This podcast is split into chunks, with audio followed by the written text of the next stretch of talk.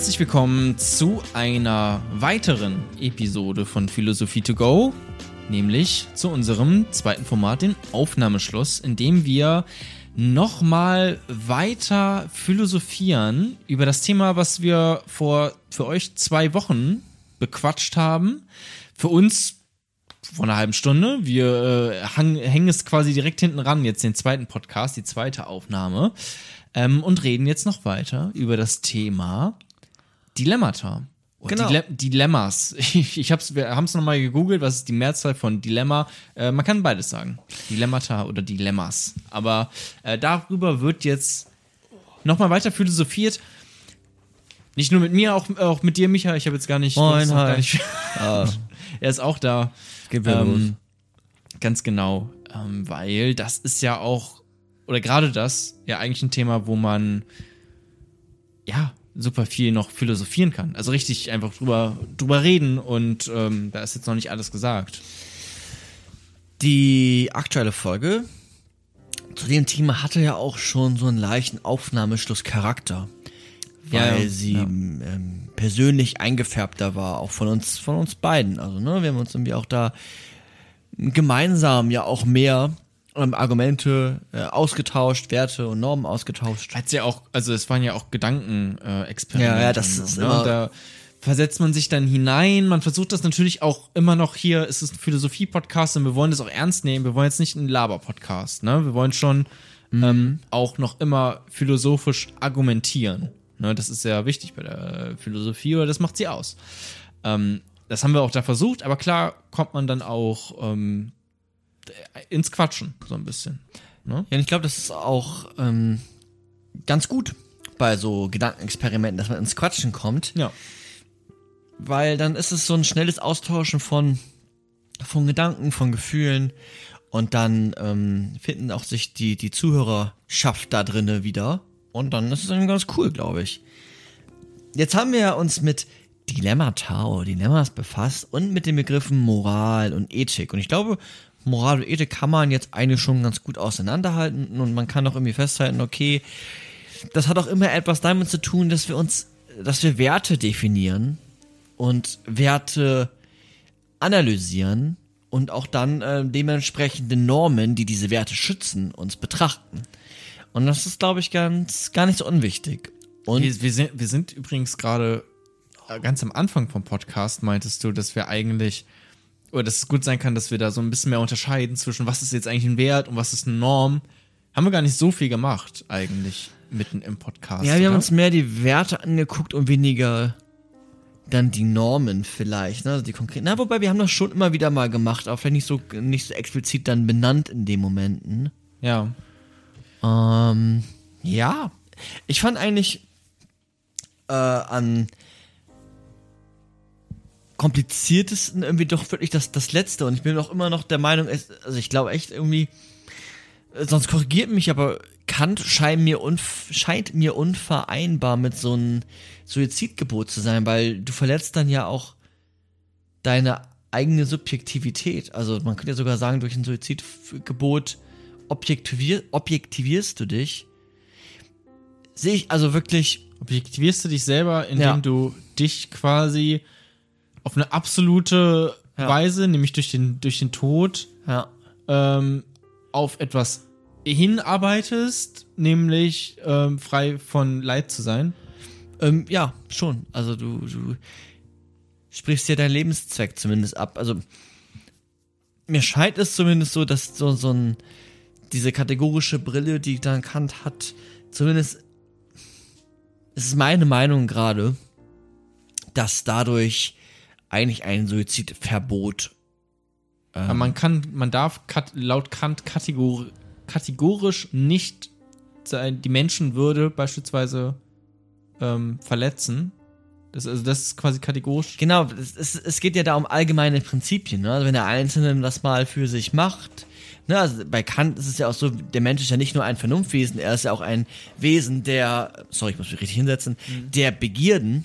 Ne? Das sind ja auch sowas wie Gefühle und so. Und natürlich können Menschen sich auch selber, selber töten, aber es kann kein Gesetz sein.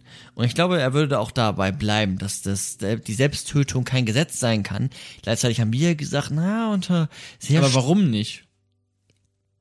Naja, weil ähm, die Begründung die ist, dass wir dadurch unseren Selbstzweck, unsere, unser, unser, unser Leben ähm, negieren. Ja. Du verlierst ja das, was du eigentlich, also bist dann ja nicht mehr der, der du bist. Du bist ja dann. Ja, ich würde sagen, dass du kannst kein allgemeines Gesetz aus, diesen, aus dieser Tötungs, aus dieser Selbsttötung ähm, formulieren. Würde ich jetzt erstmal dabei bleiben. Mir fällt keins ein. Aber nicht, dass, ähm, dass man sich töten darf, wenn man es will. Warum darf das kein allgemeines Gesetz sein?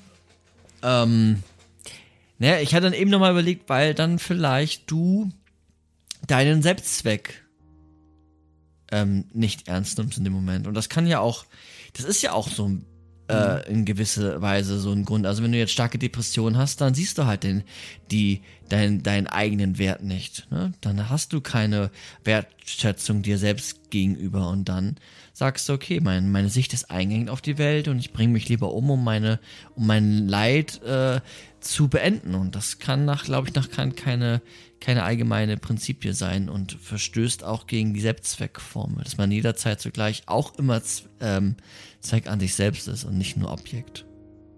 Okay, aber dann werden da auch, ja, weiß nicht, vielleicht müsste man da, wir haben ja jetzt auch nur so oberflächlich quasi Ja, ja. Hand, äh, weißt du, Ja. wir sind ja jetzt nicht super tief drin oder ich bin jetzt auch nicht Ich auch nicht, ich bin jetzt auch nicht perfekter, also ich bin wahrscheinlich tiefer drin als du, aber Mhm. hätten wir jetzt hier ähm, einen Kant-Experten, dann wäre es natürlich alles ein bisschen einfacher.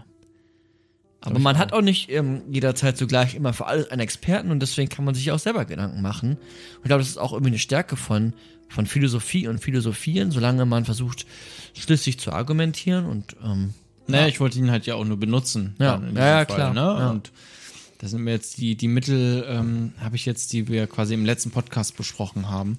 ja. Ähm, ja, vermutlich müsste man da auch nochmal die komplette Kant-Episode äh, Ja, sich anhören oder neu aufnehmen oder was auch Ja, beides. ähm, das das, das glaube ich auch. Da fehlt uns vielleicht dann auch das Handwerkzeug, aber spontan würde ich dabei bleiben, intuitiv, dass mir das unvereinbar vorkommt. Und ich glaube auch, ähm, dass aus diesem Grund unter anderem in Deutschland verboten ist. Ja, Deutschland ist auch nämlich sehr kantianisch genau, orientiert. Deutschland das ist sehr, sehr kantianisch und deswegen müsste Kant auch in, diesen, in dieser Situation ja eigentlich sagen, nee, das geht nicht, Ja. weil Deutschland das sagt. Sozusagen. Ja, ein bisschen schon. Also, also ja, das steckt schon, glaube ich, was, was drinne. Ja. So.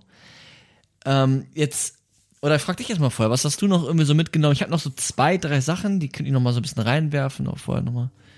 Irgendwie gibt's noch was, was du äh, aus dem vorherigen diskutieren möchtest, oder soll ich noch was Neues reinwerfen? Nee, ich würde tatsächlich, ich weiß nicht, hast du jetzt eigentlich zu all den Dingen auch nochmal deine eigene Meinung einmal gesagt? ja, ja habe ich schon gesagt. Aber wen du jetzt, also wenn wir jetzt, ähm, bei den Zügen habe ich es nicht gesagt, aber sonst bei aber dem beim Foltern, was hast du da? ja, da würde ich nicht, das, das kann kein Gebot sein zu folgen. Das habe ich aber auch so gesagt. Ja, aber was ne? würdest du machen? Inwiefern? Ja, nicht, dass es kein Gebot sein kann, okay, gehe ich mit, aber ich meine, wenn da jetzt, wenn du die Person bist, die muss jetzt jemanden foltern, um, oder du bist der Polizist und du musst, oh nee, lassen wir das mal den Polizisten mal raus, du bist einfach eine Person, Ja, dann die foltern. da jemanden, okay, Ja, wenn ich jetzt, wenn das jetzt mein eigenes Kind ist, ist nicht dein eigenes Kind. so. Nee, dann würde ich nicht foltern, weil es Aber der ja hat sein, die, oder nochmal das Beispiel mit dem äh, Flugzeug, die Person hat einen Code für ein Flugzeug, den du brauchst, um dieses ferngesteuerte Flugzeug zu deaktivieren, wo ganz viele Menschen drin sind und das stürzt uns ab. Würdest du diese Person foltern und empirisch gesehen ist die Faktenlage klar, Leute, die gefoltert werden, äh, spucken Codes für Flugzeuge aus? Ach so. Ja, wenn das alles gegeben wäre, würde ich intuitiv sicherlich insofern foltern, dass ich Methoden anwende, die irgendwie so passiver Natur wären, aber aktiv jetzt die Fingernägel auseinandernehmen, schwierig. So ein bisschen auf den Knopf drücken und bei Elektroschocks äh, den zusenden und die Augen dabei wenn- zumachen, einfacher. Okay, aber dann auch, weil du dich, weil es dich hindert einfach. Ja. Also weil du da Realistisch, selbst also wenn ich mich drauf einlasse, auf dieses Experiment und ich habe keine staatliche Funktion oder so, Mhm. dann, ähm, ich glaube, ich könnte, ich, ich, ich, ich glaube, ich könnte nicht irgendwie abstechen oder irgendwas. Ja. Ja, also könnte ich auch nicht, aber ähm, okay. Das wollte ich ja auch noch, mal von dir wissen. Das hast du vorhin, glaube ich, nicht so, so klar gesagt, aber wir hatten da auch die unterschiedlichsten äh, Kon Konstellationen äh, Ja. dieses Gedankenexperiments. Und bei dem äh, Zug würdest du, wenn auf der einen Seite sind fünf äh, Bauarbeiter, auf der anderen Seite ist, ist ein Bauarbeiter und der Zug rast jetzt auf diese fünf Bauarbeiter zu, Ja, würdest du um, um äh, Sofort okay. Hebel, Hebel. Wenn er deine Mutter ist, auf, auf der einen und auf der anderen sind fünf, auch äh, die fünf alle umbringen. und die fünf alle umbringen Oh, lassen, alle. okay, also auch wie ich. Und wenn, Das sind aber das ist das das hat auch damit etwas zu tun. Das sind ja diese ist auch dieses Wissen, dieses, äh, was würdest du eher? ja, und ne? es hat auch weniger Also wie viele Menschen müssen auf der anderen Seite sein, dass du deine eigene Mutter umbringst, sozusagen, ne? Also ich meine, da wird's auch makaber, aber tatsächlich sieht man ja da auch dann die Grenzen, wo es irgendwie dann springt. Also wo quasi auch so em- emotionale Überlegungen vielleicht tatsächlich ähm, kaltgestellt werden können von rationalen Überlegungen eines Konsequenzialist, äh, von einer Konsequenz herausdenkend, ähm, dass man natürlich eher 50 Menschenleben rettet, wenn nur eine Person stattdessen stirbt. Auch wenn das vielleicht sogar die eigene Mutter ist. Ja, das ist dann noch, ja, das hat so was ähm, Intuitives. Gleichzeitig ist das ja auch. Also was von Saw irgendwie oder sowas, ne? Solche Gedankenexperimente. Ja, das stimmt. Also es ist schon einfach brutal. Ja. Man muss sich da auch irgendwie drauf einlassen, dass es auch nur ein Gedankenexperiment ist. ja, und dieses Gedankenexperiment ist ja das auch. Dilemmata zeigt. Ja, und es ist auch ein bisschen. Ist ja ein Trick dahinter, ne? Du, du, du, sprichst vom, von einem moralischen Dilemma bei diesem Zug, aber ist es wirklich, also ist es Moral, was da behandelt wird in dem Moment? Wenn du als, äh, Man muss ja handeln irgendwie. ja, aber wer handelt da? Und Ja. ist, ist, ist, ist, ist die Handlung dann eine, also, was, was beabsichtigt die Handlung in dem Sinn, darauf wollte ich hinaus, moralische Handlungen haben ja auch immer etwas, damit wollen wir ja unsere Gesellschaft ähm, ähm, ordnen, das Zusammenleben ordnen. Und die Frage ist ja eine andere, die müsstest du ja quasi hinzunehmen, als wenn es nur darum geht, jetzt seine Mutter zu retten. Weil das ist dann ja eine individuelle. Da- Das ist ja eine, dann in dem Moment deine Entscheidung. Es muss ja nicht unbedingt. Aber was ist denn dann? Also jetzt Gesetze oder an was denkst du? Ja, genau. Also für mich hat Moral auch damit dann etwas zu tun, dass, ähm, dass, also du müsstest dann quasi sagen, dass dann jeder in dieser Situation das so machen würde. Also Ja, da, muss ich? Was heißt denn Moral? also gibt's da, haben wir da eigentlich eine Arbeitssituation gehabt? wir Für hatten Arbeits Ethik hatten wir eine. Wir hatten eine, ähm, in dem Sinne, dass wir gesagt haben, da geht es um das gesellschaftliche Zusammenleben und das Abwägen von Interessen. Ja, aber was ist moralisches, moralisches Handeln? Also moralisch gutes Handeln? Moral- es geht ja auch schon irgendwie um Gut und Böse. Oder nicht? Also ich weiß, das ist, das triggert dich, wenn ich jetzt einfach solche stumpfen Begriffe benutze, ne? Wie gut Ja. und böse oder macht andere Fässer auf Ja, aus einer philosophischen Sicht heraus. Aber du weißt ja, was ich meine. ja, du handelst moralisch gut, gut, wenn du dich an, an den hältst, was dann in der Gesellschaft ähm, als moralisch gut ähm, definiert ist. Frage Ja. ist, ist das, ist das Band, also ist das äh, definiert? Bei dem Zugbeispiel. Man, man kann das da gar nicht definieren. oder? Schwierig. Aber das ist dann. Beziehungsweise doch kann man ja, na gut, beim, doch kann man bei Kant sehr leicht, weil da kannst du einfach sagen, nein. Bei Kant ist es auch wieder, genau, da ist es wieder eine ganz andere Frage, weil da ist es ja immer abgeleitet von der Vernunft und da ist, Ja, ich, also ich, da kannst du es ja einfach dann leicht beantworten, auch in einem Gesetz, dass Genau. man es nicht darf, weil Ja. die Würde Ja. des Menschen Ja. oder die Unta Antastbarkeit seines Lebens ähm, kann man da heranziehen als Argumentation, dass man das nicht darf. Aber bei der Konsequenz ist es ein bisschen schwieriger, weil man da auch gucken muss, okay, was ist jetzt, also, was ist denn jetzt quasi. was wege ich da eigentlich gerade ab? Ja, genau. Also Ja. deswegen, das macht ja auch Kant dann so stark, aber okay, was wege ich jetzt ab? Sind jetzt ein, ein, ein Mann mehr, äh, weniger wert als fünf Männer? Okay, ja, vielleicht, aber es ist, es ist mit Zweien und Dreien? Oder äh, was ist, wenn auch beiden gleich vielen sind und die eine Person ist ein bisschen älter als die andere und die anderen sind jünger oder der eine hat die Religion, der andere hat die Religion, Ja. der eine hat- ist, ähm, äh, ich weiß nicht, ist dein, dein Freund und der andere nicht. So, also da gibt's dann, also da wird's dann schwierig. Ja, und, und wer das auch abwiegt. Also wenn ich das als als ähm, nicht staatliche Person oder bin ich das jetzt irgendwie als, ist das im Prinzip, wie wir uns, wie wir zusammenleben wollen? Also macht, äh, ist das eine, eine, eine Regel, eine, ein Gesetz, ein staatliches Gesetz oder trete ich da als Privatperson auf? Ich finde, das ist, ein, ist nochmal ein Unterschied. Weil die Privatperson immer die Mutter retten würde und das Gesetz nicht. Weil beim Gesetz kann nicht stehen, Mütter werden gerettet, was wenn auf beiden Seiten, also das wird dann nicht so stehen, da wird es dann um Personen gehen. Deswegen ist es nochmal ein gewaltiger Unterschied. Ja. Das meinte ich eben, dass dieser kleine Trick ist, dass man darauf achten könnte oder den anderen dann sagen könnte, um was geht's gerade? Geht's um, um mich als Privatperson? Weil dann ist die Antwort irgendwie recht einfach. Ich rette immer die, die mir wichtiger sind. Und das ist eine emotionale Entscheidung und die ist auch irgendwie nachvollziehbar, finde ich. Wenn es aber jetzt aus einer nicht privaten Haltung heraus geschieht, dann wird es auch im Sinne des Konsequenzialismus schwieriger, weil dann muss ich auch diese Abwägungen treffen. Dann kann ich nicht einfach nur meine Emotionen als Argument hineinbringen, sondern dann bringe ich hinein die Abwägung von Interessen, die Abwägung von Leid, die Abwägung bei Peter Singer zum Beispiel von Präferenzen. Das ist nochmal ein anderer Begriff. Ähm, Ja, und ob, also, weiß nicht, ob, ob ein Leben von einer alten Person weniger wert ist, weil die ja eh nicht mehr so viel zu leben hat, als das Leben einer jungen Person beispielsweise. ja, Ist ja auch einfach schwierig zu sagen ist. Also, ja. ja, viele würden sagen, ja, ist es ist weniger wert dann in so einer Situation vielleicht, aber who knows? Also, warum unbedingt so? Und dann kann man da halt auch wirklich schnell und leicht wieder ankommen mit Kant, dann machst du da die eine Person zum, zum Zweck. Ich fand, die haben das ja tatsächlich in diesem äh, Gerichtsurteil da sehr schön beschrieben, finde ich, dass Ja. man ähm, da Menschen zum, zum Zweck für die Rettungsaktion des Staates macht. Ja. So, das fand ich irgendwie einfach einfach Ja. und Ja, einleuchtend. das fand, fand ich auch gut. Selbst auch mit rein, mit reingenommen, ja. Würdest du denn bei dem äh, Beispiel mit dem Flugzeug, ich weiß nicht, ob du es da gesagt hast, aber sonst noch einmal kurz äh, ein Flugzeug, weiß nicht, sind dr- 300 Menschen drin, es fliegt auf ein Stadion zu, wo 30.000 Leute drin sind, ähm, würdest du das quasi abschießen lassen oder ab, abschießen selber? Ja. Als äh, Privatperson erstmal? Ja, also aus, aus der Intuition heraus, ja, weil weniger Leid. Das ist irgendwie eine Intuition. Aber aus dem, aus dem äh, Gesetz heraus möchte ich in keinen Staat leben, wo ich mir nicht sicher sein kann, dass ich für etwas verzweckt werde, wenn ich im Flugzeug fliege.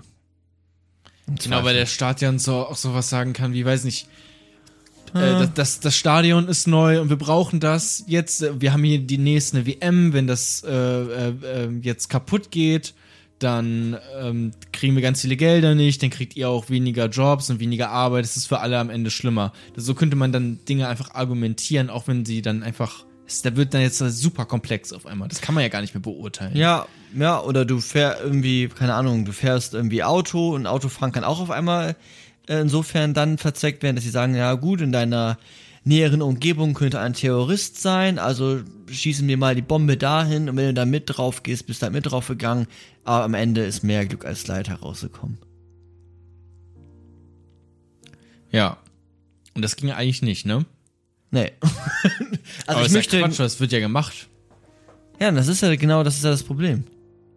Das ist Aber ist da nicht auch, also Deutschland ja auch tatsächlich dran beteiligt mit auf Deutschland eine ist- Art und Weise, weil in Ramsch, von Rammstein aus werden die gesteuert. die ja oder zumindest ein wichtiger Knotenpunkt ist für den, äh, dass es empfangen werden kann, die die Signale oder so. Ich weiß auch nicht ganz genau. Vielleicht wird es auch von hier ich, gesteuert. Ich glaube, sogar. dass die da sitzen, die Piloten. Aber ich, das weiß ich auch nicht genau. Ich kenne mich da jetzt auch ist nicht. zumindest nicht ganz irrelevant. Ist Ne? Und dann würde man ja tatsächlich sagen, okay, also was die USA macht, okay, ist dann vielleicht deren Sachen, aber wenn Deutschland ja auch selber ähm, sich daran dann beteiligt Es- und da würde man ja nicht mehr dann nach Kant handeln.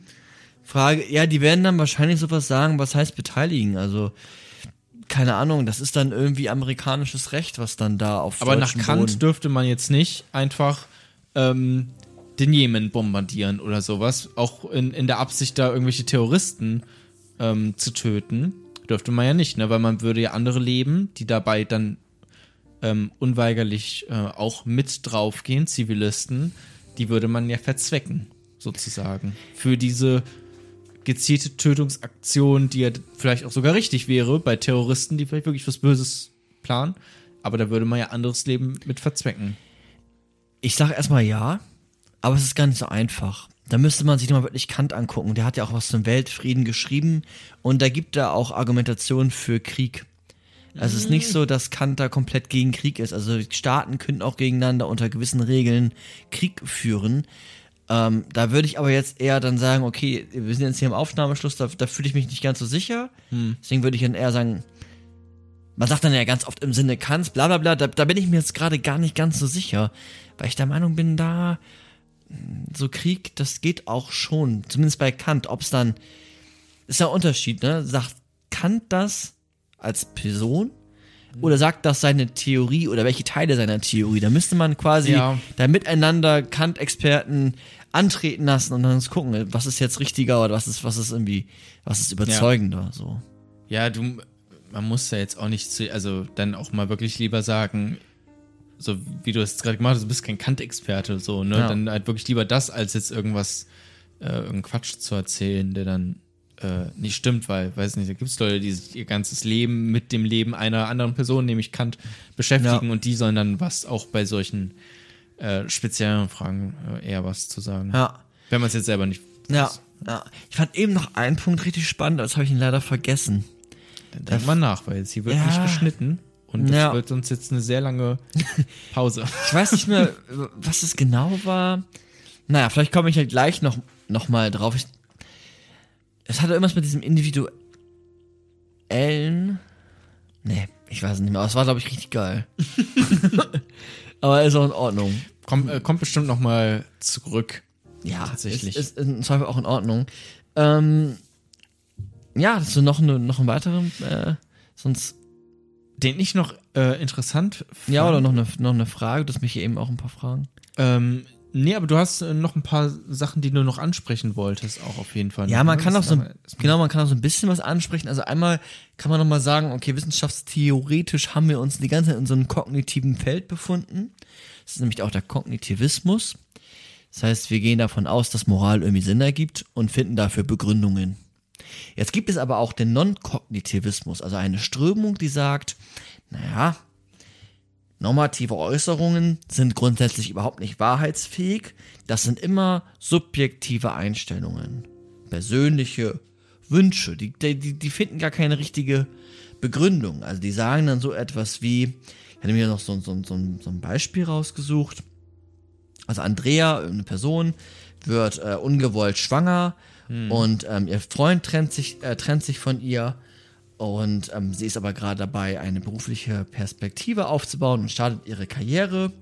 Und ähm, sie glaubt, ohne Kind wäre einmal eine, ja, die, die Partnersuche viel leichter und auch das, das Schaffen der Karriere wäre ähm, einfacher. Gleichzeitig ähm, weiß sie nicht, ob sie jetzt ein Kind abtreiben soll oder nicht. Abtreibung ist ja auch immer ähm, eine gar nicht so einfache ähm, Begründung manchmal dahinter. Oder das ist auch ein Streitpunkt, ne? Aber ähm, dann fragt sie irgendwie zwei Freundinnen nach Rat und die eine sagt, da, ähm, Christiane nennen wir sie jetzt mal, sie lebt in einer ähm, ungewollt äh, kinderlosen Partnerschaft und rät ab, die Schwangerschaft ähm, nicht zu beenden. Nur wenn das Leben von Andrea irgendwie in Gefahr ist, dann dürfte man das äh, menschliche Leben töten. Ne, lebt selber in einer ungewollten kinderlosen Schwangerschaft. Die andere aber, Barbara sagt, und die ist erfolgreich im Beruf, die rät sofort zur Abtreibung. Ein, ein Kind zu diesem Zeitpunkt ist absolut schädlich und beruflich und privat wird es dir besser gehen. Später kannst du immer noch ein Kind bekommen.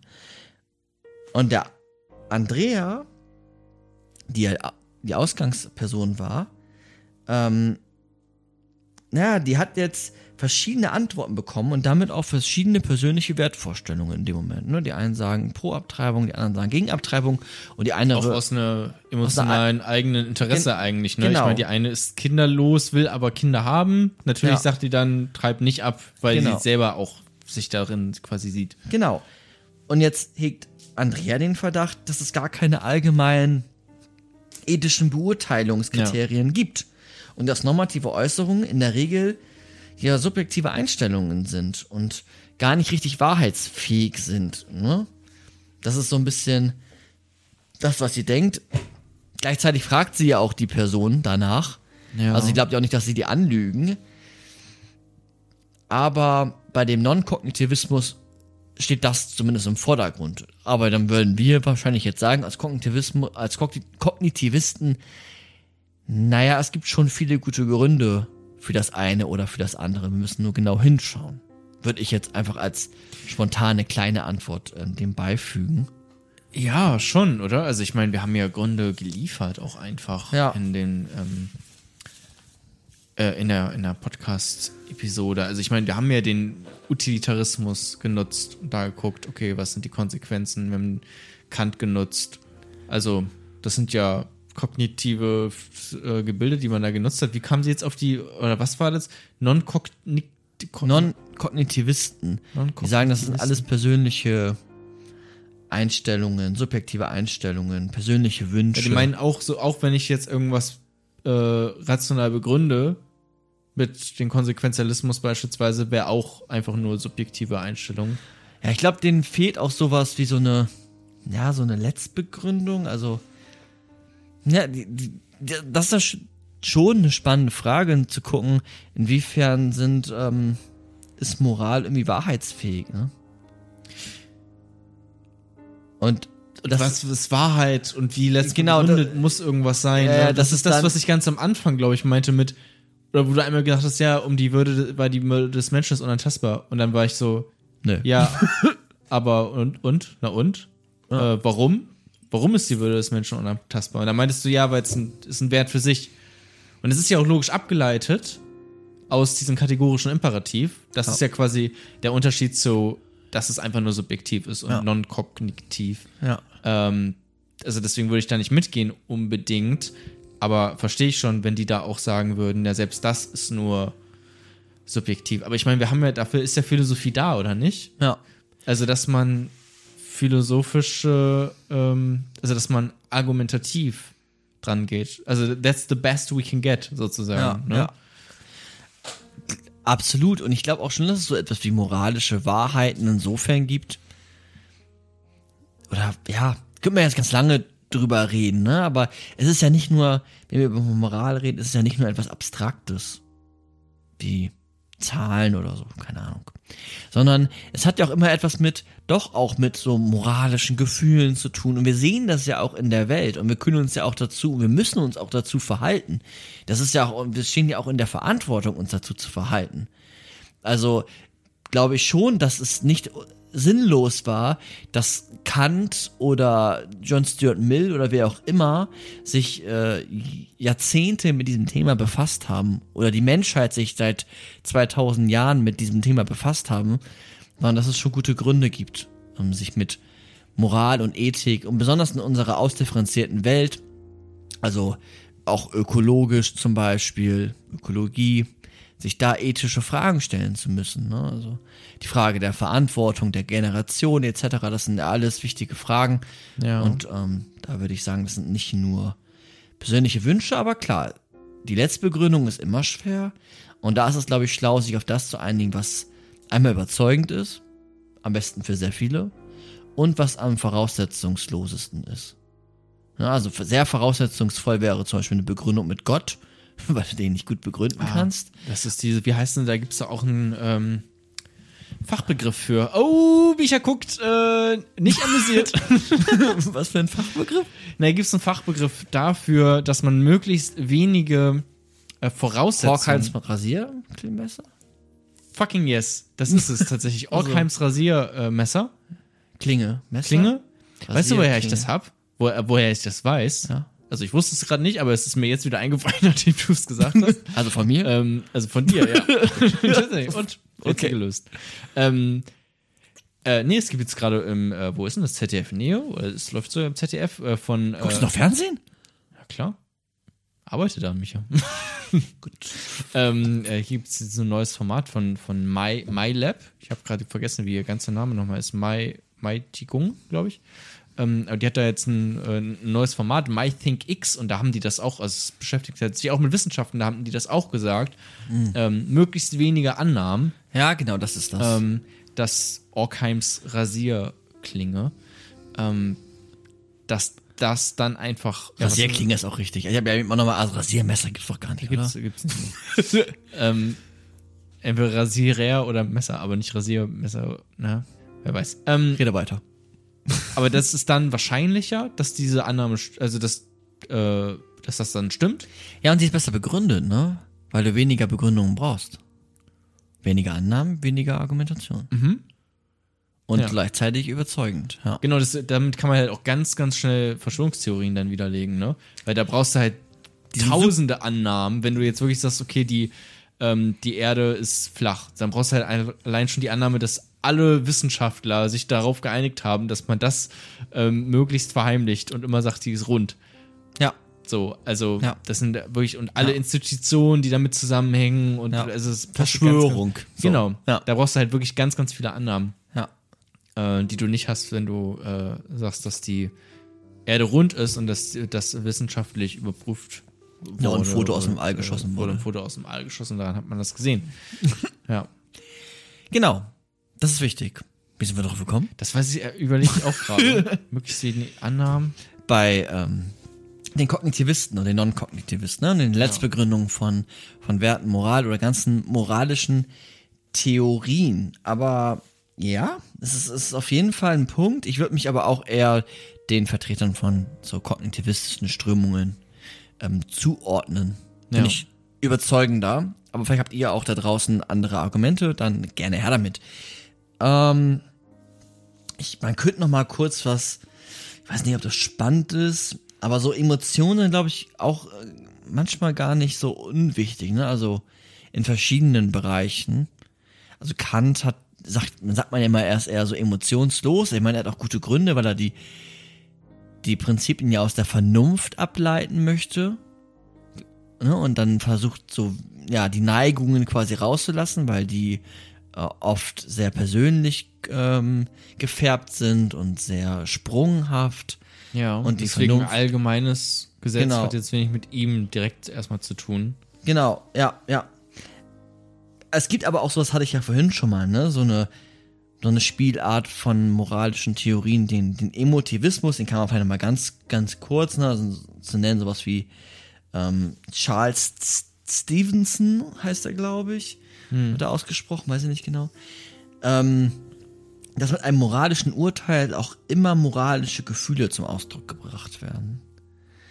Und ähm, ja, sowas zum Beispiel wie, wir sollen nicht stehlen. Ne, stehlen ist unfair. Das ist ja auch eine emotionale Reaktion dann in dem Moment, wenn du das ähm, aussprichst. voll, vor allem, Also ich finde stehlen, ja, sag ruhig. ähm, vor allem, weil man ja auch aus dieser Perspektive heraus argumentieren könnte, dass man sagt, ähm, beispielsweise, vielleicht ist ja die Würde, also vielleicht ist ja für mich die Würde des Menschen gar nicht mal so wichtig wie das, oder die, die, diese Unantastbarkeit des Lebens weniger wichtig als ähm, die Handlungsfreiheit, die ein Mensch, dem ein Mensch äh, zugesprochen wird. Auch kategorisch, allgemeingültig. Ne? Also da, da ähm, zeigen sich ja auch emotionale, also Gefühle, zeigen sich da ja auch moralische Gefühle, wenn ich sage, das ist mir wichtiger als das andere. genau, nicht?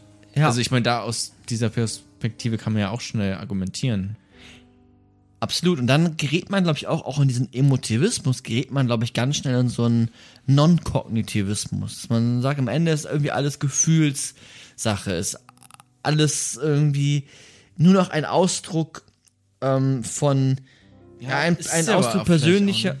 Ja, oh nein, es geht los. Es, ist- es hat wieder begonnen. Ich mache trotzdem kurz weiter. Ne? Also einen Schritt mal kurz zurück, um dich Ja. noch weiter zu äh, verwirren. Also emotional, so, okay, stehen ist unfair. Ich finde stehen entsetzlich. Stehen? Stehlen. Stehlen, okay. Klauen. Stehen, habe ich verstanden. Nee. Bin ich auch entsetzt. Wenn du sagst, ich finde stehlen oder klauen oder lügen entsetzlich, dann hat das ja auch immer einen appellativen Charakter. Also einen, eine auffordernde Komponente, dass nämlich die anderen auch nicht stehlen sollen. Dass es, dass es nicht, nicht richtig ist. Du sollst nicht stehlen. Du Ja. findest das. Findest du nicht? Ähm, theoretisch, vermutlich bei vielen Leuten ist das so. Ähm, Bei mir nicht. nee, ich habe jetzt nur gerade an Leute gedacht. Ich habe auch schon mal von, wir, wir hatten das mal gesagt, ähm, verdammt, hier aus dem, aus dem Zeit, aus dem Zeitfeuilleton, nicht Lars Weißbrot, sondern Ijoma Mangold. Die haben zusammen mit Nina Power ein lustiger, Was? Findest du ein lustiger äh, Nachname, ne? Nehme ich mal an. Das ist Ja, tatsächlich ihr Nachname. Nina. Ähm, äh, ein, ein Podcast, ein, äh, den Zeit-Podcast, die sogenannte Gegenwart. Und er hatte mal gesagt, also die Joma Mangold, dass ähm, er eigentlich konservativ ist, konservativ eingestellt ist, also liberal konservativ, aber seine ganz konservative Seite hält er aus dem Politischen raus. Weil er sagt, okay, das Liberale, das kann ich begründen, da stehe ich dahinter, politisch gesehen. Ne, da da sage ich, okay, der, wenn der Markt, ähm, wenn da möglichst äh, wenig ähm, der Staat in mein Leben eingreift und in den Markt eingreift, dann finde ich das gut und da kommt was Positives bei heraus, ist ja eine legitime Meinung. Ähm, aber einfach nur, ich weiß nicht, das sagt er jetzt nicht, ne, aber irgendwie die äh, ähm, Homo-Ehe irgendwie seltsam finden oder sowas, ne, wenn, das ist jetzt nicht bei ihm so der Fall. Ähm, aber, um ihn jetzt nicht in ein schlechtes Licht zu rücken, ne, aber ich meine, diese, Ma- dieses Gefühl kann man ja haben, aber gleichzeitig sagen, na gut, aber ähm, ist halt dumm. Ich weiß, dass es dumm ist. Und dann handelt, und dann ist das auch keine politische Forderung für mich. Ah, Weißt du, was ich meine? Ja. Ja, bei, bei, bei dieser emotionalen Ebene, die ich eben hatte, das hat vielleicht auch etwas dann noch mit einer, ähm, vielleicht eine Voraussetzung davon noch eine eigene Überzeugung. Mhm. Ne? Vielleicht das, dass das noch dazukommen müsste. Ja, Ja, ja, irgendwie schon, dass man es dann auch wirklich politisch auch fordert Mhm. und nicht nur, weil da, man kann ja wirklich tatsächlich Gefühle haben, die man aber ja auch reflektieren kann und weiß, äh, die sind dumm, warum, warum fühle ich das? Ähm, ich mache da jetzt keine politische Forderung draus. Ja, das stimmt. Das ist eigentlich nochmal ein ganz, ganz spannender ähm, Gedanke. Ja, fand ich auch, deswegen ist er mir auch hängen geblieben, Ja. weil es irgendwie ergibt voll Sinn, weil ich, hab- ich verstehe auch Konservative irgendwie nicht. Also ich kann es wirklich nicht, oft nicht nachvollziehen, weil ich da keine Argumentationskette sehe.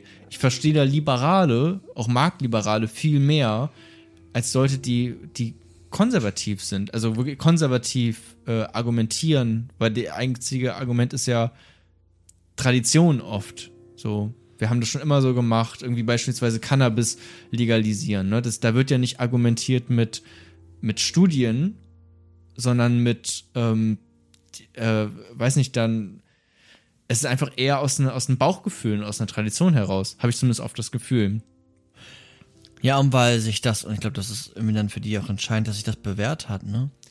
Also du kannst ja auch aus einer konservativen Haltung sagen, theoretisch, wir wollen den, wir wollen den Kapitalismus beibehalten, wir wollen den Markt beibehalten, das hat sich jetzt seit 100 Jahren bewährt, oder wie lange auch immer. Ähm, dieses Bewahren von etwas, ne, das ist ja dieses ähm, genuin Konservative. Das ist, aber äh, wenn sich andere, aber wenn man wirklich wissenschaftliche Studien hat, die was anderes behaupten, wie beispielsweise beim, beim Cannabis, ne? Frage ist, ja, Und man sich dann immer noch dagegen schreibt. Ich weiß, wenn alles unsicher ist und man nicht weiß, ist jetzt nach, nach links gehen besser als nach rechts gehen, gut, dann bleibe ich vielleicht einfach in der Mitte stehen. Das kann ich verstehen. Aber wenn man weiß, nach links gehen ist gerade schlauer, ähm, und ich gehe jetzt, bleib aber einfach hier stehen aus Bequemlichkeit, das habe ich nämlich oft das Gefühl, dann finde ich seltsam. Aber wir müssen jetzt auch nicht über Konservativismus äh, oder Hat auch- konservative. Ja, vielleicht als letzten Punkt und dann gehen wir aber sofort weiter. Hat, glaube ich, auch immer auch etwas mit so, ja, mit Stabilität zu tun und der Angst davor, dass das nicht mehr eintrifft. Es war aber ja bei diesem Emotivismus als irgendwie auch dann radikale Form doch des Non-Kognitivismus, wenn man irgendwie sagt, okay, alles ist, äh, ist dann doch, ja, nicht, nicht, nicht rational begründbar. Normen sind letztendlich Gefühle. ja, und damit auch willkürlich. Nämlich persönliche Ent Entscheidungen. Ja. Problem vielleicht daran, ne, wenn das so wäre, dass alles, ähm, dass alle uns manipulieren oder was heißt manipulieren, aber dass alles irgendwie relativ ist. Trotzdem haben wir ja oft in der Regel den Anspruch auf Wahrheit, den Anspruch auf allgemeine Werte und Normen. Und wir haben uns seit über, wie gesagt, zwei, 3.000 Jahren mit Moral ähm, befasst. Das wäre ja dann absurd. Aber ja klar, so Letztbegründung, so wie eben, ne, das ist grundsätzlich schwierig, deswegen spricht man ja auch in der Regel nicht äh, von, von so objektiven Wahrheiten, wobei es machen, machen, machen manche auch. Aber wenn man so ein bisschen kleiner arbeiten möchte, dann von intersubjektiv, ne, auf das, was wir uns irgendwie intersubjektiv, also zwischen den Subjekten geeinigt haben. Und Was sich dann bewährt hat. ja, genau. Ne? Das ist, jetzt nicht, das ist jetzt nicht, nichts ist da bewiesen oder so. ähm, aber es hat sich halt bewährt. Ja, und dann können wir irgendwie, wie kommen wir auf diese Norm? Kann man ja auch noch theoretisch fragen. Da können wir auch einen ganzen Podcast drüber machen, ne? Aber wie kann man auf diese Normen kommen? Also welches Verfahren brauchen wir, um auf Normen zu kommen? Und da kann ein einer, ein Verfahren, ein Verfahren einfallen und das wäre das Verfahren der Diskursethik. Also wir führen Diskurse in einem, ja, im besten Falle wohl definierten Raum. Rationale äh, Argumente fliegen aufeinander und da ist so ein äh, Name wie, Jonas sagt es nicht, wie Habermas zu nennen. Ich dachte, D Diskurs. Ethik. Ethik? Das habe ich gerade gesagt. ja, gut, dass Ähm, ihr zuhört. Ich habe mich Äh, tatsächlich mit Habermas, ähm, nein, ich habe das Wort Diskurs gehört, aber du hast nicht Diskursethik gesagt. Doch. Das Spur Diskursethik. zurück. Okay, spur zurück. nein, hier wird, hier wird nicht geschnitten. Ähm, okay. Äh, nee, ich habe mich leider tatsächlich nicht mit Habermas beschäftigt bisher. Achso, ich dachte so Frankfurter und. Naja, aber Habermas irgendwie ein bisschen ausgelassen. Wir hatten es sogar auch im Studium mal, aber selbst da habe ich, weiß nicht, bin ich da jetzt nie so, bin ich da nie so drin. Ja, er hat immer was mit so einer Konsensfindung. Mhm. Die das, Diskursethik, aber die ist dann auch äh, komplizierter, als man auf den ersten Moment dann irgendwie auch denkt. Wobei, vielleicht denkt man auch, dass es kompliziert ist, weil es Philosophie ist. Wahrscheinlich eher zweiteres dann doch. Ähm, na, was ich noch ganz interessant, Jona hat ziemlich interessant gerade Ja. geguckt. Das ist auch sehr, ver sehr verführend. Sag ruhig. Was, ich hatte mich ja mit so Ethik und Moral befasst und damit auch mit Normen. Und dann bin ich auf die Normen gestoßen, ähm, die in Stein gemeißelt wurden. Welche Normen wurden in Stein Du gemeißelt? meinst die äh, zehn Gebote. Richtig, da kommt ja auch der Spruch wahrscheinlich her. In Stein gemeißelt. Steingemeißelt, das könnte gut sein. Das weiß ich nicht, aber habe ich jetzt einfach so gedacht. Ja, ich habe es wirklich nicht nachgeguckt, keine Ahnung. Ähm, das war dieses, aber es hat überhaupt nichts damit zu tun, aber ich fand es trotzdem interessant. Dann ist mir dieses äh, zehnte Gebot, nicht das zehnte Gebot, aber einer der zehn Gebote aufgefallen, nämlich ähm, du sollst nicht begehren, Weib, Knecht, Vieh, Magd, noch alles, was dein Nächster hat. Das fand ich irgendwie ganz interessant. Aber aus einem anderen äh, Dass man Punkt nicht heraus. neidisch sein soll. Na, du sollst nicht begehren, Weib, Knecht, Vieh, Magd, noch alles, was dein Nächster hat. Ja, dass man nicht neidisch sein soll. Ja. Und dass dieses Gebot, ich meine, ich habe jetzt auch eine andere Brille dann in dem Moment auf, also ähm, ist klar, dass du nicht sofort drauf kommst, dass dieses Gebot ist ja aus einer total männlichen Perspektive geschrieben, ne? Also du sollst nicht begehren, Weib, Knecht, Vieh, Magd, noch alles, was der Nächste hat. Also erstmal total patriarchalisch gefärbt. Und ähm, das Weib, also die Frau, ist aufgezählt neben Knecht, auch ein, mögliche Menschen, Vieh, Magd, noch alles, was dein Nächster hat. Das Also- In der, in der Syntax, so das richtige Wort, ich glaube schon, ist es hart misogyn. sozusagen. Ja, Weil sie es- in, in einer Reihe genannt wird mit, mit Vieh. Ja, und mit Tieren. Besitz. Ja, ja. Das ist ja das, Entsche- also das ist das für mich, für mich dann das Ja. Entscheidende. Mit, mit Besitz, das fand ich irgendwie ganz, ist mir dann nur so aufgefallen, wie patriarchalisch, äh, Die Bibel geschrieben. misogyn. Ja, gut, das wei weiß man ja auch an vielen Stellen so. Aber das ist mir dann trotzdem nochmal bei den, ähm, bei den, äh, Normen, bei so auch so christlichen Normen dann äh, irgendwie aufgefallen. Jetzt, ganz Könnte kurz, man ja auch sagen, dass also auch so ja. christliche Norm ist ja auch einfach relativ ursprünglich so einfach, ne? Ja. Also da wird ja auch viel von abgeleitet, ne? Also das hatten wir jetzt ja auch noch nicht so richtig, das Thema Religiosität, auch in diesem äh, Kontext. Wird ja auch einfach viel damit auch begründet, weil es in der Bibel steht, so, ne? Genau, also, also, dann sicherlich auch moralische Dilemma, auch damit, also als quasi jetzt noch eine Theorie sozusagen, ähm, auch einfach begründet, warum man jetzt die Gleise umschaltet oder nicht, wenn er halt auf der einen Seite ja, ein Mann ist und auf der anderen Seite eine Frau. Ja. Vielleicht. Ja, klar. Das ist, glaube ich, glaube ich auch, dass das stimmt. Wenn man jetzt bei so, du hast gerade so christliche, religiöse Normen gesagt, das hatte ich rausgenommen aus dem Podcast, aber das Jona denkt, er kann Ja, eben- ich denke gerade, mach weil, also da zeigt sich ja dann auch nochmal aber die Stärke von Kant, dass das bei ihm ja eben nicht so ist, dass man dann sagt, okay, Mann oder Frau und, und das eine ist jetzt mehr wert als das andere, ne, wie das vielleicht eine, ich will jetzt den Christentum nicht zu viel unterstellen, ne? Aber äh, weil du jetzt gerade einfach so ein misogynes Beispiel, also ein frauenfeindliches Ja. Beispiel genannt hast. Ähm, da zeigt sich ja schon mal dann die, die Stärke von Kant und dann auch das, da, na gut, ich dachte gerade, jetzt kriege ich den Turn hin, dass es ja dann auch alles nicht einfach nur egal ist und äh, dieser Non-Kognitivismus, Ja. ähm, aber da könnte man ja auch sagen, na gut, die einen haben halt ein, ein Weltbild, was misogyn ist, und die anderen haben halt ein Weltbild, was nicht so misogyn ist. Ah, mir ist eingefallen, was ich vorhin sagen wollte. ja, okay, Bei- aber, die, aber die einen suchen sich das raus und die Oh anderen suchen sich das raus, quasi. Genau, und das ist, das ist ja auch ganz oft so, dass gewisse moralische Regeln äh, kulturell abhängig sind, also Ja. auch historisch abhängig sind. Und das ist manchmal ja auch so, man sagt dann ja auch, äh, so wie Sartre oder Albert Camus damals, es ist irgendwie auch dann manchmal das Gefühl, dass es moralisch verpflichtend ist, ne, wenn du zum Beispiel mit Kant argumentierst, sich gegen gesellschaftliche Regeln aufzustemmen, also gegen Judenverfolgung zu sein, wenn das eine gesellschaftliche Regel ist oder sonstige Sachen. Das ist eigentlich ein ganz spannender Punkt, ähm, wenn man das ja heutzutage auch immer noch wiederfindet. Ne? Also sowas wie ähm, in, äh, weiß nicht, in, in Betriebe einzubrechen, da kann man oder was anderes zu machen, um Videos zu drehen, wie die schlimme Sachen tun an Schweinen oder keine Ahnung, so, sowas in die Richtung oder ja, manchmal auch, es ist ein schmaler Grat, ne, zwischen dann irgendwie der, der, der, des Rechts auf der einen Seite, was ja auch legitimiert ist durch die Einzelnen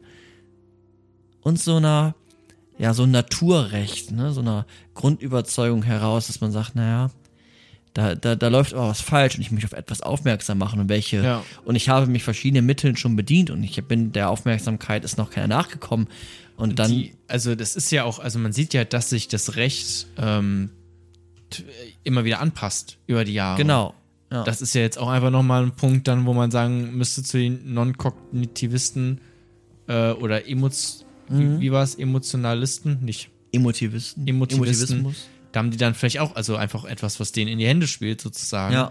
Weil offensichtlich hat es auch viel mit Gefühlen und, und, und Gesellschaft zu tun. Weiß nicht, vielleicht auch tatsächlich mit moralischem Fortschritt könnte man jetzt wieder deargumentieren. Hegel, Ne? so ein bisschen.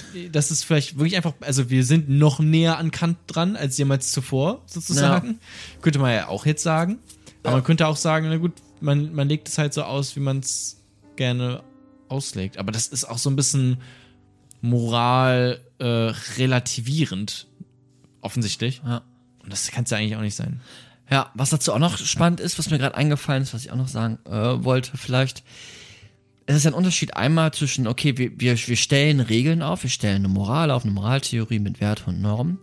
Die kann ich ja aufstellen. Die zweite spannende Frage, und die stellt sich dann notwendigerweise, naja, wie überzeugend, wie überzeuge ich jetzt die Menschen danach zu handeln? Und ich glaube, dann sind auch wieder sowas wie Gefühle gar nicht so unwichtig, politische Gefühle. Oder deswegen sind auch so christliche oder religiöse Moraltheorien so ähm, weit verbreitet und in der Umsetzung so erfolgreich, weil ja eine unfassbar hohe Handlungsmotivation mitbringen. Und Kant, Weil äh, die der- eine Geschichte erzählen, ne? die haben eine Narrative, die haben eine Geschichte, die haben verschiedene Überzeugungen und da hat's Kant einfach ein bisschen schwieriger. Nicht unmöglich, aber er hat das schwieriger. Die Geschichte ist ein bisschen langweiliger. Ist Aber halt das- nur ein Satz im Prinzip. Also da kommt, da kommt halt nicht so viel bei rum. Es hat Deswegen hat er auch kein 2.000, Ende. 3.000 Seiten geschrieben. Ist ein, ein Satz, ja. Na genau, du weißt, was ich meine. Ja, ist ja richtig. äh, Nimmt man ja doch immer noch den äh, kategorischen Imperativ. ja. Aber ich wollte auch da nochmal sagen, dass es So. ein Unterschied ist. Also manche sagen, weiß ich nicht, dann sagen, oh ja, Kant ist Blödsinn, weil er hat die Gefühle vergessen. Kant geht es erstmal gar nicht, glaube ich, notwendigerweise um die Umsetzung, sondern erstmal um die Begründung von Moral. Die Ja, was Umsetzung ihn ja auch ist, zu einem Philosophen dann macht. Ja, ja, ja, auch, genau. Und dann kann man weiter gucken. Ne? Also wenn man sich so politische Gefühle anguckt, das haben wir noch nicht, das, da wäre so eine Theoretikerin, äh, Martha Nussbaum, kann man sich mal, also wenn ihr jetzt Lust dazu habt, die hat da ganz viel zu geschrieben, das ist sicherlich auch ähm, spannend. Zu? Was? politischen Gefühlen. Politische also Gefühle. Äh, auch wie, wie, wie schaffe ich es, Leute in die Überzeugung zu bringen? Wie, wie geschieht sowas? Was brauche ich? Ähm, ja, das glaube ich gar nicht so uninteressant. Ich finde es auch bei den, weil du auch eben meintest mit, mit Tieren und sowas, ne? Also das ist vielleicht ja auch was, was man sieht, okay, das wird jetzt auch moralisch begründet, warum man Tiere schlachten darf. Ne? Also Ja. warum man Tiere töten darf. Klar wird's auf eine Art und Weise moralisch nicht verurteilt, gerichtlich, aber äh, ähm, quasi moralisch sanktioniert, wenn man vielleicht ganz viel Billigfleisch nur isst oder so, ne? Also das, das schon, aber ich meine, man darf, man darf Tiere einfach jetzt gerade de facto töten, so wenn es Nutztiere sind. Und das kann ich mir vorstellen, dass das ähm, in, weiß nicht, 100, 200 Jahren einfach vielleicht gar nicht mehr so ist, dass man wirklich Tiere nicht mehr töten darf und dass das auch argumentiert wird mit Kant beispielsweise. Genau, und dann wird auch noch mal manchmal deutlich, manchmal auch nicht, aber in dem Fall wird dann vielleicht deutlich einmal noch mal der Unterschied zwischen rechtlichen Normen, ne, zahl deine Steuer, Schlachten ist erlaubt unter gewissen Voraussetzungen, zu schnell fahren ist nicht erlaubt, Blitzen ist erlaubt, Klauen wieder nicht und moralischen Normen, Ja. also begründet aus der Moraltheorie, wie zum Beispiel ähm, das Leben ist unantastbar. Martin Luther King, äh, wenn die da, ähm, ich Ja. glaube, er hatte das sogar, oder war es Malcolm X? Ich weiß es gar nicht, ich bin da auch nicht, nicht perfekt in der Geschichte drin. Ähm, irgendwo meinte er mal in einem Interview, ich glaube, es war Martin Luther King, da hat er äh, gesagt, dass er, ähm, ist, er ist quasi cool damit, ähm, wenn er da festgenommen wird, wenn er irgendwo ähm, äh, auf einer Demo äh, quasi ist und dann eine Sitzblockade macht und das ist illegal, ne? Und er dann abgeführt Ah, ja, ja, wird, ja, ja, dann ja, ist er, ja, dann akzeptiert er das, aber er macht es trotzdem, Ja. weil er diese, äh, diese Moral hat, die über Gesetze hinausgeht, Ja. weil er das, weil man das äh, reflektieren kann Ja. und weitergehen kann von Ja. da aus. Genau wie das ähm, Leute von, von Peter oder was auch immer sicherlich auch sagen würden, okay, ich äh, kann es vielleicht akzeptieren, dass ich hier ähm, jetzt, ähm, weiß nicht, äh, festgenommen werde, wenn ich da irgendwo einbreche bei Tönnies oder wo, wo auch immer, aber trotzdem finde ich es wichtig, dass man ähm, Massentierhaltung vielleicht sogar verbietet. Könnte ja sein, dass die das auch so denken, so, ne?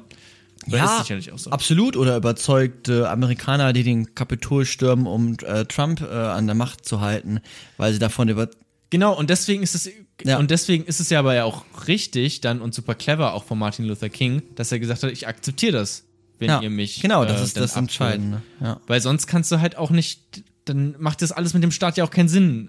Also es ist ja klar, es ist dann auch so eine Art Dilemma irgendwie. Ja, ja, Ähm, ja. Das, das, das stimmt. Aber auch so moral, also ich glaube auch, dass moralische Normen äh, und rechtliche Normen dann nochmal auch unterschieden werden. Ich kann mir auch gut vorstellen, du hast gerade das mit Tieren gesagt, dass Tieren zum Beispiel in 100 Jahren ein Personenstatus zugeschrieben wird. Ne? Also Moralisch kann ich mir das vorstellen. Ja, genau. Ich auch. Also warum nicht? Ne? Die, die erfahren Leid, genauso viel Leid und, und ein Hund ist schlauer als ein, als ein Baby. Also warum sollte ein Hund nicht auch rechtlich geschützter sein als ein oder ähnlich geschützt sein wie ein Kind? Also im Sinne von, okay, wir Ja, oder jetzt ein- essen wir keine Hunde, Oder ein aber Schwein, ne? ja, oder nimm, eine mir, Kuh. nimm mir ein Schwein oder eine Kuh, macht, macht mehr Sinn oder eine Rind. Also wenn man da manchmal sieht, man sieht ja immer nur Kühe so langweilig, stehen immer langweilig auf dem Feld. Ja gut, kein Wunder, dass ihr geschlachtet werdet. Aber manchmal sehe ich auch Videos von Kühen, die tatsächlich mit einem Fußball spielen. Äh, auf Instagram oder wo auch immer. Ne? Und da, also da sieht man ja dann einfach, dass da auch, ähm, Spiele, ne? Fußballer, Kühe. naja, die spielen halt mit einem Ball, so. Aber weißt du, dann, das hat halt, Die haben Spaß. Dann, genau, die haben Spaß, die haben äh, Emotionen, so. Das ist einfach was ganz anderes, als wenn du die einfach nur auf einer Weide siehst oder vielleicht sogar gar nicht siehst und das denen dann nicht zuschreibst, weil du das Ja. dann einfach leicht verdrängen kannst. Ja. Aber es ist halt einfach tatsächlich so, dass die auch etwas fühlen, ne? Schmerzen, Freude. Ja, ja, ja. Das stimmt, ist offenkundig. Jetzt kann man nochmal sagen, okay, was sind jetzt Konventionen? Ist auch irgendwie ein Begriff, den man dann gerne mal wieder hört. Und Konventionen sind äh, eher so etwas wie, ja, wie, wie Einigungen, die jetzt aber nicht unbedingt einen moralischen Charakter haben. Also was wie, wie Hände schütteln, wie, dass ich jetzt hier nicht rülpse, dass wir Augenkontakt halten. was ja manchmal auch sehr anstrengend sein kann für Menschen, die da Schwierigkeiten haben, Augenkontakt zu halten. Dann wird es immer wieder äh, schwierig, aber so etwas wie auch wie Höflichkeit, wie Tür aufhalten, das sind eher Konventionen und sind nicht dafür da, um ähm, ja so eine Stabilität in einer Gesellschaft zu organisieren. Ja, also es wäre jetzt nicht unmoralisch sozusagen, wenn man dir nicht in die Augen guckt, sondern einfach nur frech.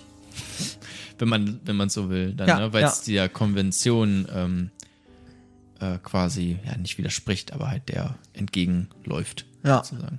Ja, absolut. Jetzt sind wir, glaube ich, gleich fast am Ende, oder? Vielleicht- Ja, ja. Jetzt als aller, allerletzten Punkt, den ich jetzt nochmal reinwerfen würde, ah, vielleicht ist der auch zu groß, aber vielleicht sonst nochmal zum Mitnehmen. So, ne? so, ein, so, ein, so ein kleines Geschenk zum Mitnehmen. ähm, jetzt kann man ja auch überlegen, okay, wir haben uns auf eine Moral geeinigt, wir leben in irgendwie einen, einen gesunden Staat, wir haben dann eine, eine schöne Vertragstheorie vielleicht noch rausgemacht. Jetzt sollen wir sicher gehen, dass das aufrechterhalten wird, dass das Stabilität stabil bleibt und effizient. Wie machen wir das? Na, wir müssen unseren Kindern das ja irgendwie beibringen. Und dann wird es auch mal Was interessant. beibringen. Naja, die Moral. Vielleicht. Also kann es so etwas wie eine moralische Erziehung geben? Muss es eine moralische Erziehung geben? Wie sieht so eine moralische Erziehung aus? Ich hätte eine Antwort, aber du kannst ja, du überlegst gerade. Äh, eine moralische Erziehung? Naja, es gibt ja, also das weiß ich, ich weiß gerade nicht mal von wem, aber es gibt so verschiedene Stufen der Moral. Kohlberg, Kohlberg. Kohlbergs Moralstufen. Moraltheorie, Moralstufen. Kohlberg klingt irgendwie wie ein Koch. Martin, Martin Kohlberg. Martin Kohlbergs Entwicklungspsychologe. Kochshow. Ähm, Auch Piaget hat sich damit befasst. okay, vielleicht mache ich tatsächlich Piaget, weil der Name kommt mir gerade bekannt vor, wie auch immer. Die Stufen Ähm, sind von Kohlberg. Okay. Äh, das ist aber, Mann, das ist einfach nur in einem Kreis drehen hier mit Kohlberg. ähm, das ist. Mann, Michael. Du weißt ganz. Jesus Christ. Ähm, also, nachdem Micha jetzt demonstrativ nochmal aus seiner Flasche getrunken hat, wollte ich sagen, dass es diese moralischen Stufen gibt, wo sich Kinder entwickeln. Anfangs ist es einfach, weil. Ja, erzähl mal die ähm, Stufen. Ich weiß es nicht ganz genau. Aber es geht halt von. Ja?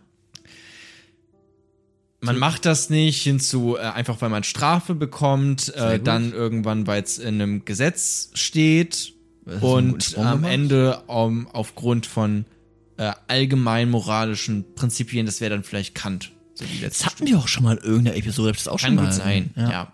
Das wollte ich nur einmal anbringen, dass Genau. es da diese verschiedenen Stufen gibt, weil du gerade meintest, kann man Kinder moralisch erziehen. Ja, also werden sie ja dann auch einfach von der Gesellschaft, sie leben ja in der Gesellschaft und da werden sie ja auch äh, konfrontiert mit Gesetzen. Ähm, so, also da ergibt sich einfach eine Moral auch von, von allein. Und dann sicherlich kann man da auch Kinder, mh, ja, denen das nochmal eher vermitteln, auch auf so einer kantianischen Art und Weise zu denken, als jetzt nur immer, man macht das nicht, weil man macht das nicht. Weißt du, wenn du diesen Satz immer hörst, man macht das nicht, dann denkst du vielleicht auch nur in, ja, man macht das halt nicht. Weißt du? Also sicherlich hat man da einen Einfluss. Genau, und ähm, ich glaube, es ist auch entscheidend, dass man dann nicht nur so ein Predig, so ein Predigen macht, so ein man macht das nicht, so ein Handeln nach dann nach rechtlichen Normen, eine Orientierung nach den nach den rechtlichen Normen, sondern die Kinder, Also auch so, wie die Eltern das dann wollen. Genau, ne? ja. Sondern dass man, Sondern, dass man selber befähigt. dass man Moral ernst nimmt. Und Moral heißt ja begründen. Begründen tue ich durch meinen Verstand, durch meine Vernunft. Und bei Kant wird es, glaube ich, ist es irgendwie am, am einfachsten und überzeugendsten in dem Moment erstmal vielleicht, dass man Kinder insofern befähigt, nicht ähm, zu lernen, man darf nicht lügen. Also, du sollst das nicht tun, du sollst das nicht tun, sondern dass man es hinbekommt, dass das Kind sagt, ich will nicht lügen, wenn jetzt Lügen ein allgemeines Prinzip wäre. Ne? Das heißt, es geht irgendwie um Erfahrungen, die das Kind sammelt, aber im Speziellen um auch um Orientierung. Ich glaube, am Anfang ist es auch hilfreich, dass man ein bisschen Orientierung hat bei den Eltern, aber das Entscheidende ist, glaube ich, das eigene Urteil. Aber wenn man sagt, ich will nicht lügen, muss man ja sagen, begründen können, warum man nicht lügen will. Und das ist doch dann immer, weil man nicht lügen soll. Ja, ja, aber es geht ja und dann weiter begründen. Also, dass man das Kind sensibilisiert und befähigt, selbst zu denken, Mut haben, sich seines eigenen Verstandes zu bedienen. Das ist ja die letzte Stufe auch bei Kohlberg. Die letzte Stufe ist ja gerade das, dass man sich selber Gedanken macht und die Gedanken so weit formuliert, das ist bei Kohlberg so, dass man, das ist auch der kategorische Imperativ, dass er in jeder Handlung, die du tust, sich die gesamte Menschheit befindet. Das ist ja, wenn wir so mal, heute ist sehr kantianisch, ne? Gesetz. Genau, das ist die gesamte Menschheit befindet sich. Und das ist ja unfassbar anspruchsvoll. steht doch nicht drin deutsches Gesetz. Steht nicht drin, Deutsch. Ne? Also ich meine, es steht Ja, ja, ist also richtig, Es ist ja. ja wirklich unab es ist ja wirklich weltweit. Ja, auch nicht männliches Gesetz. Ja. Ja. Ähm, und, das, und das ist die letzte Stufe und, das, und da sollen die Kinder hinkommen, oder wie? Ne, das, das wäre für mich eine, eine moralische Erziehung, wäre die Erziehung dahin, dass die Kinder in die, ähm, in die befähigt werden, selbst zu urteilen. Aber auch abstrakt von sich selbst. Abstrahierend von sich Nee, selbst. dass wir sie befähigen und unterstützen, selbst zu denken.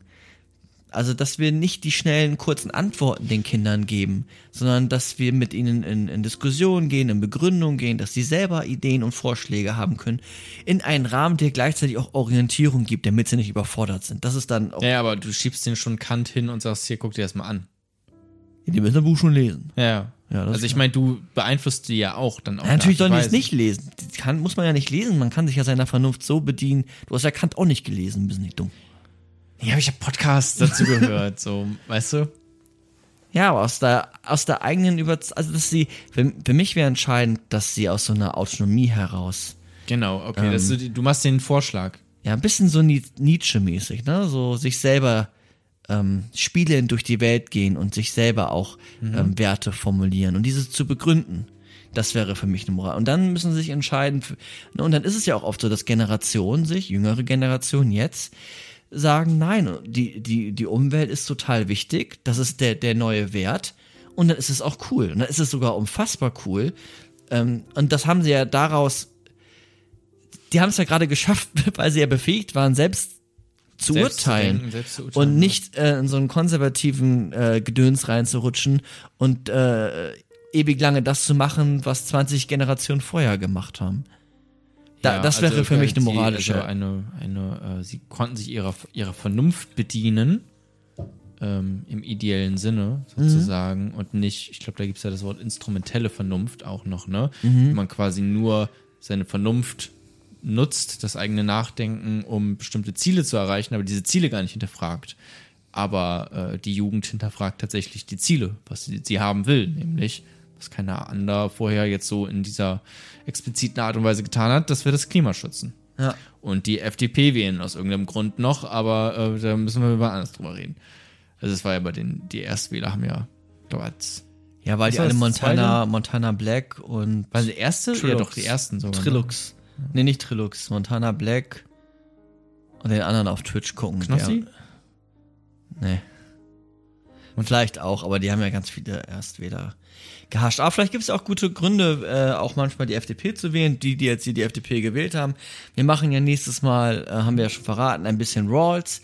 Der ist ja auch liberal, sagt man, aber so ganz liberal, wie das heute liberal ist. Ja, das, dann ich wollte nicht. jetzt nicht ein politisches Thema aufmachen. Ich würde ja auch kein, äh, kein Hate gegenüber äh, FDP-Wählerinnen innen ähm, jetzt verbreiten. Das ging, mir durch den Kopf und ähm, lässt mir einfach nicht locker. Ja, aber das, äh, das, das stimmt, aber so eine moralische Erziehung oder Erziehung ist ja eh ein Thema, was wir eh nochmal machen müssen, weil Erziehung, das machen wir jetzt nicht, ne, aber das ist ja auch so ein bisschen Dilemma. Also Dilemma insofern, naja, Selbstbestimmung auf der einen Seite, potenzielle Manipulation auf der anderen Seite. Hm. Schwierig. Ja. Erziehung von Ziehen, von Einflussnahme von einem Erwachsenen auf einen Nichtmündigen, also ein Kind, immer auf einen äh, gewissen Zweck gerichtet, auf eine regulative Idee. Regulative Idee heißt so etwas wie ganz viele Zwecke sind äh, sind möglich. Ne? Der eine hat den Zweck, eher eine, eine, eine demokratische Idee von Erziehung, der andere eher eine autoritäre Idee von Erziehung. Das meine ich Ja. mit regulative Idee. Klingt, Ähm, als hättest du es studiert. Was? Ähm, Sag's einfach nochmal, ich. Beziehungswissenschaften. Ah ja. Auch, ja. Ich bin sehr vielfältig. Ähm, Äh, ja. Also hast du tatsächlich, falls das jetzt irgendwie falsch Ja, ironisch rüberkam, du hast halt Erziehungswissenschaft studiert, deswegen wird da auf jeden Fall, oder Erziehung, oder hieß es Pädagogik? Nee, Erziehungswissenschaft. Ja, ja, Pädagogik studiere ich nicht. Okay. Ähm, weil dann ähm, kommt dazu sicherlich auch nochmal eine Folge. Ich habe auch noch ganz kurz, bevor wir jetzt auch hier das beenden können, aber woran ich noch denken musste, war das auch mal, das war Richard David Precht, der hatte da mal drüber geredet, ähm, mit den selbstfahrenden Autos. Und was ist, wenn, Hm, äh, hatte ich auch erst überlegt. wenn jetzt ein, ein Auto ähm, beispielsweise in, ja, auf, auf eine alte Person zufährt und sie müsste aber nach links äh, ausweichen, aber da stehen, ja, es ist im Prinzip dieses Bahnbeispiel, aber da stehen, weiß nicht, zwei junge Hüpfer. So, ne?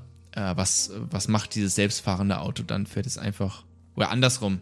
Selbstfahrende Auto fährt auf diese jungen Personen zu, aber müsste ausweichen, ähm, um diese nicht umzubringen, würde dann aber gegen eine, eine alte Frau fahren.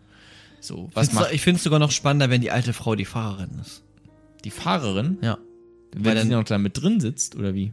Genau, also das Auto kann die Kinder nur retten, wenn sie den Fahrer oder die Fahrerin des Autos tötet. Ah ja, so, ah, vielleicht war es auch so. Ja. Ja, weil das ist dann ja interessant, weil dann kannst du dir als alte Person nie sicher sein, sagt, glaube ich, Trichter Brecht in dem Moment, dass du heil nach Hause ankommst. Ja. Weil du im Zweifel wirst du Umgebracht. Auf Kosten gemacht. Und man könnte auch sagen, gut, ist richtig so, aber würde man vermutlich nicht. Ja. Naja, fand ich auch nur einfach nochmal, um das nochmal reinzuwerfen, ist auch ein bisschen ähnlich wie das Bahnbeispiel, aber da sieht man auch nochmal, wie äh, plötzlich relevant das auch ist in einem sehr unmittelbaren Raum. Also so ein Gedankenexperiment, wo man denkt, okay, das, wann tritt das ein, bitte? Und dann hier hatten wir ein Beispiel, okay, da kann das tatsächlich tagtäglich, alles gut, äh, tagtäglich äh, mehrfach eintreten, theoretisch sowas, ne? Wenn man wirklich mit Gesichtserkennung und so, also das ist ja jetzt alles gar nicht mehr so weit weg Ja. gefühlt, wirklich. Ja, Ähm, also da sieht man einfach, wie relevant das Thema tatsächlich ist. absolut. So. Ja. Und auch nicht, nicht einfach. Und all dies, wenn euch das weiter interessiert, wie gesagt, ähm, dann findet man so eine Einführung bei der Fenner, die hatte ich jetzt gelesen, aber auch bei Birnbacher zum Beispiel fällt mir jetzt nochmal ein. Und das ist alles, wir hatten nochmal eine Folge über Philosophie gemacht, das alles der praktischen Philosophie zuzuordnen. Das heißt, wenn euch da auch interessiert, dann ist es auch ein, Ja. ein Schlagwort, was man nochmal mitnehmen kann, praktische Philosophie. Das war auch mein Schwerpunkt im Studium. Ich habe ja Philosophie studiert. Ähm, Ähm, ja. okay. Das äh, war's im Prinzip von der Folge hier, oder? Ja, ich glaube, wir haben äh, genug uns gefoltert. Äh, Ja, das, ach so. Ich, ich bin auch schon wirklich müde, aber ja, jetzt habe ich es verstanden, weil wir uns mit Folter beschäftigt haben. Richtig. Ich dachte, du meintest, Nee. das ist ein Metagag hier und du wolltest äh, mich beleidigen. Das machen wir nach dem Podcast. Ähm, super, nee, äh, hat mich gefreut. In zwei Wochen geht's, äh, ähm, geht's weiter mit, mit dem äh, nächsten Podcast. Falls ihr wissen wollt, welches Thema da dran kommt, dann hört die letzte Episode zu Ende, weil da haben wir es nämlich tatsächlich schon gesagt. Äh, müsst ihr nochmal ganz ähm, eure Ohren ganz stark spitzen. Vielen Dank fürs Zuhören. Oder ihr, ihr könnt es auch bei Patreon abonnieren, da könnt ihr es reinschreiben. Oder bei, stimmt, das könntest du auch Das machen. aber habe ich noch nie gemacht. Macht's gut. Bis zum nächsten Mal. Auf Wiedersehen. Tschüss. Oh, das war synchron. Äh, okay.